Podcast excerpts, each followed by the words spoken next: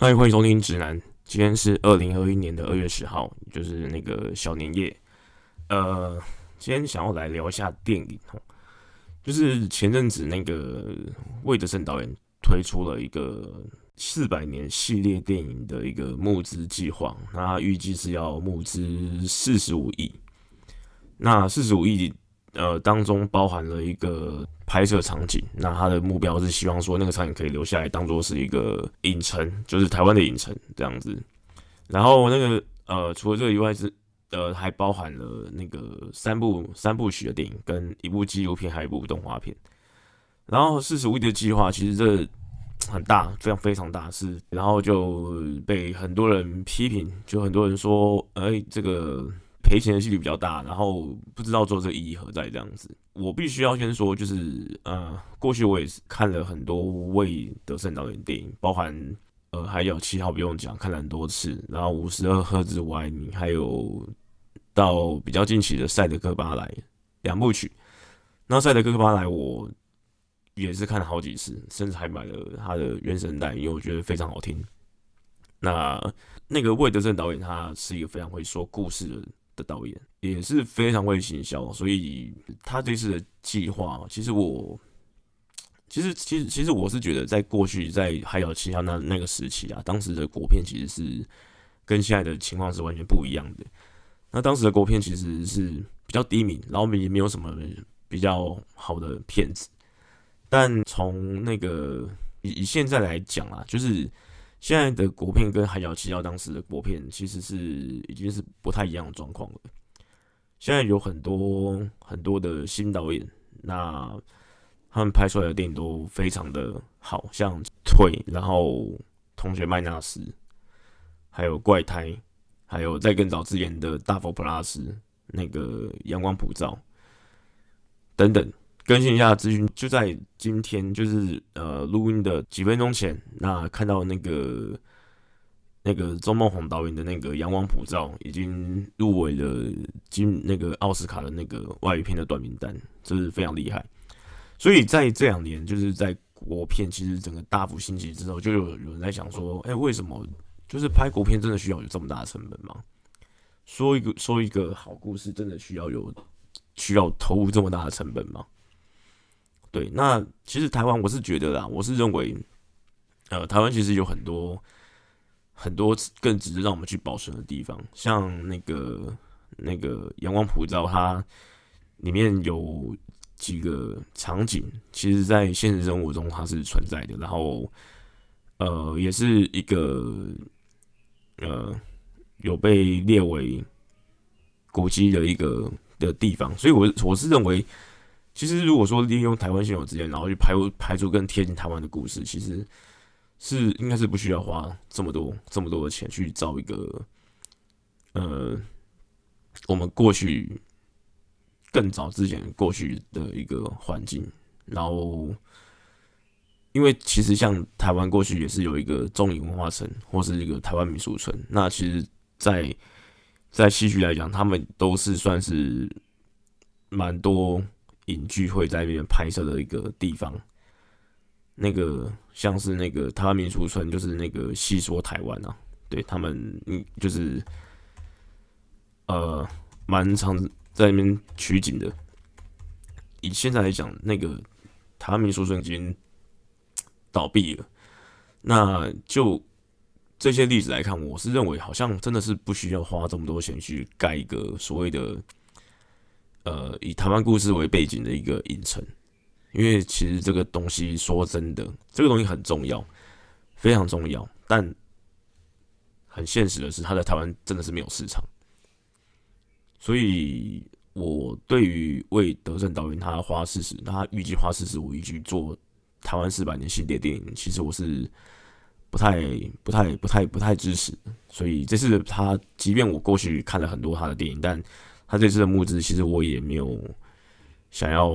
参与的一个一个一个打算，因为我觉得现在。现在有已经有太多，现在有太多太多太多导演，其实他们都把台湾台湾的故事都说的蛮好的，像是大佛普拉斯、同学麦拉斯，那其实他们虽然说他们讲，他们他们讲可能跟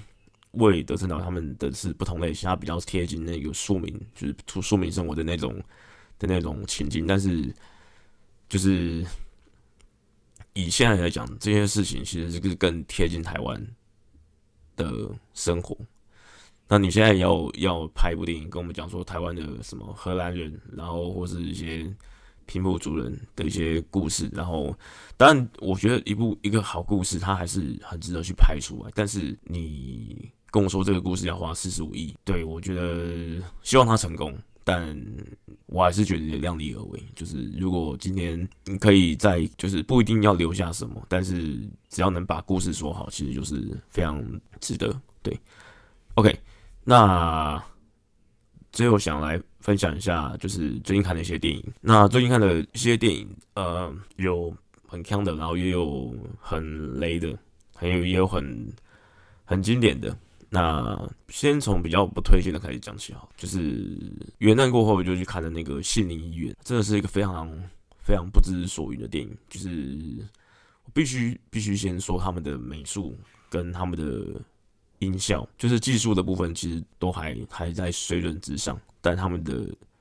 编剧、他们的剪辑、他们的导演真的是不知道在冲我做什么，就是故事完全没有逻辑。然后你看到一半，其实看到一半就会很明显知道说，他们就演员已经是不知道在，他们应该不知道自己在演什么。然后导演不也不知道自己导导什么，整个过程就只有在那个美术跟那个音效都很尽力在做好自己的工作，但是其他地方都是我完全不知道是在干什么，真的不知道干什么。就是你到最后结局，你还是就是突然出现一个魔光，然后突然出现一个什么，然后最后一个最后有出现一个莫名其妙的一个。一个角色就是反正很雷啊，真的很雷。我看很多人会拿这部片跟那个过去那个《台北物语》来做比较，但我我必须要为《台北物语》说，其实《台北物语》它是你可以看得出来，它里面的演员跟导演跟所有的所有的都很认真想要把这部片拍好，但是因为他的剧本就是这么强，所以你看完不会生气，你会觉得很好笑，你只会觉得很好笑。但《台北物语》就是你只能在电影院里面看，因为。你必须要在电影院里面才可以感受所有人一起笑的那种快乐，但心理医院它是你看了会生气，就是你会觉得说这么好的一个故事背景居然可以被演的这么烂，真的很生气。OK，那再来就是呃比较强的就是有失控奇幻旅程，那跟那个通灵家训班，那那个失控奇幻旅程它其实是比较。早期的电影就是去年还前年的电影，那是非常非常非常的强的一部电影，就讲一个男子因为传单被飘到被冲到荒岛上面，然后就发现一具尸体，然后最后那个尸体带带着他去脱困，就是因为他尸体就是会一直排放气体，然后他就利用那个尸体开启了一连串的旅程，然后最后帮助他脱困，然后到最后有一个很反转的一个。结局真的是非常强，也是非常值得大家去看。那另外一部片就是那个《通灵家训班》。那《通灵家训班》呢，它它是一个什么爱尔兰的恐怖喜剧，那非常的非常的有趣啊。那它里面就是讲一个汽车教练，那他原本是有一个强大的通灵能力，但因为过去发生一些事情，然后让他不再使用这个能力，然后然后一直到呃，他有一天接获到一个委托，然后那个委托的。女儿就是委托人家里就是发生一些怪事，所以请他去帮忙。然后刚好因为那个委托人蛮帅的，然后那个通灵的那个就爱上他，所以他就为了他去做通灵，然后成为一个驱魔趴档，然后开始这段故事这样子，就是非常强，非常的好看，所以也是推荐。然后另外就是呃，看了那个气魂，最近看了气魂。那《气魂》这部片就是，呃，是那个红衣小女孩的导演陈伟豪他所导的。那这部片呢，它里面剧情其实是蛮蛮多曲折的，蛮多翻转的，就是非常好看。就是他的他的剧本其实改编那个大陆那个江坡的作品叫《移魂有术》，然后故事呃，内容是说那个张真是饰演一个检察官，然后，然后他，然后那个张钧甯是一个远警，那他们是一对夫妻，然后两个人共同去破一个豪宅里面的凶杀案。这部片很好看，所以，嗯，七人这部片它其实在剧情开始到中间有很多转折，非常多转折，然后一直到结尾，它其实是会让你有意想不到的一个结尾。那其实看完之后，你会觉得那个结尾其实蛮蛮蛮蛮，这不知道怎么讲，就是你你一开始完全没有想到，但就是我必须要说，整个故事的过程、整个气氛、整个都都还不错，就是也是推荐去看。然后另外也看了那个腿，那腿这部电影呢，它其实呃是也是钟梦宏导演。所带出来的张耀生所所说到的，那它里面是在讲说那个就是桂纶镁，她她的丈夫腿部截肢，然后就离世，就是过世了。她的丈夫就是那个杨佑宁，杨佑宁演的。然后那个桂纶镁想拿回杨永林被截肢的腿，然后却被医院百般刁难，然后然后于是他就是开始要想说要怎么把他腿找回来，然后中间会穿插一些他们过去的一些。的一些故的一些故事，那里面是蛮就是非常的有很多有很多黑色幽默的部分，然后就是非常非常的好看，它的结尾也是收的蛮棒的，所以呃也可以也很推荐大家去看。总而言之呢，就是呃今就是最近今年的国片其实是越来越棒了。那在边呃到那所以魏德森导演花四十五亿去拍。三部曲到底他的 CP 值高不高？这就呃可以值得讨论。OK，那这边跟大家祝个早年，拜个早年，那祝大家新年快乐。好，谢谢，拜拜。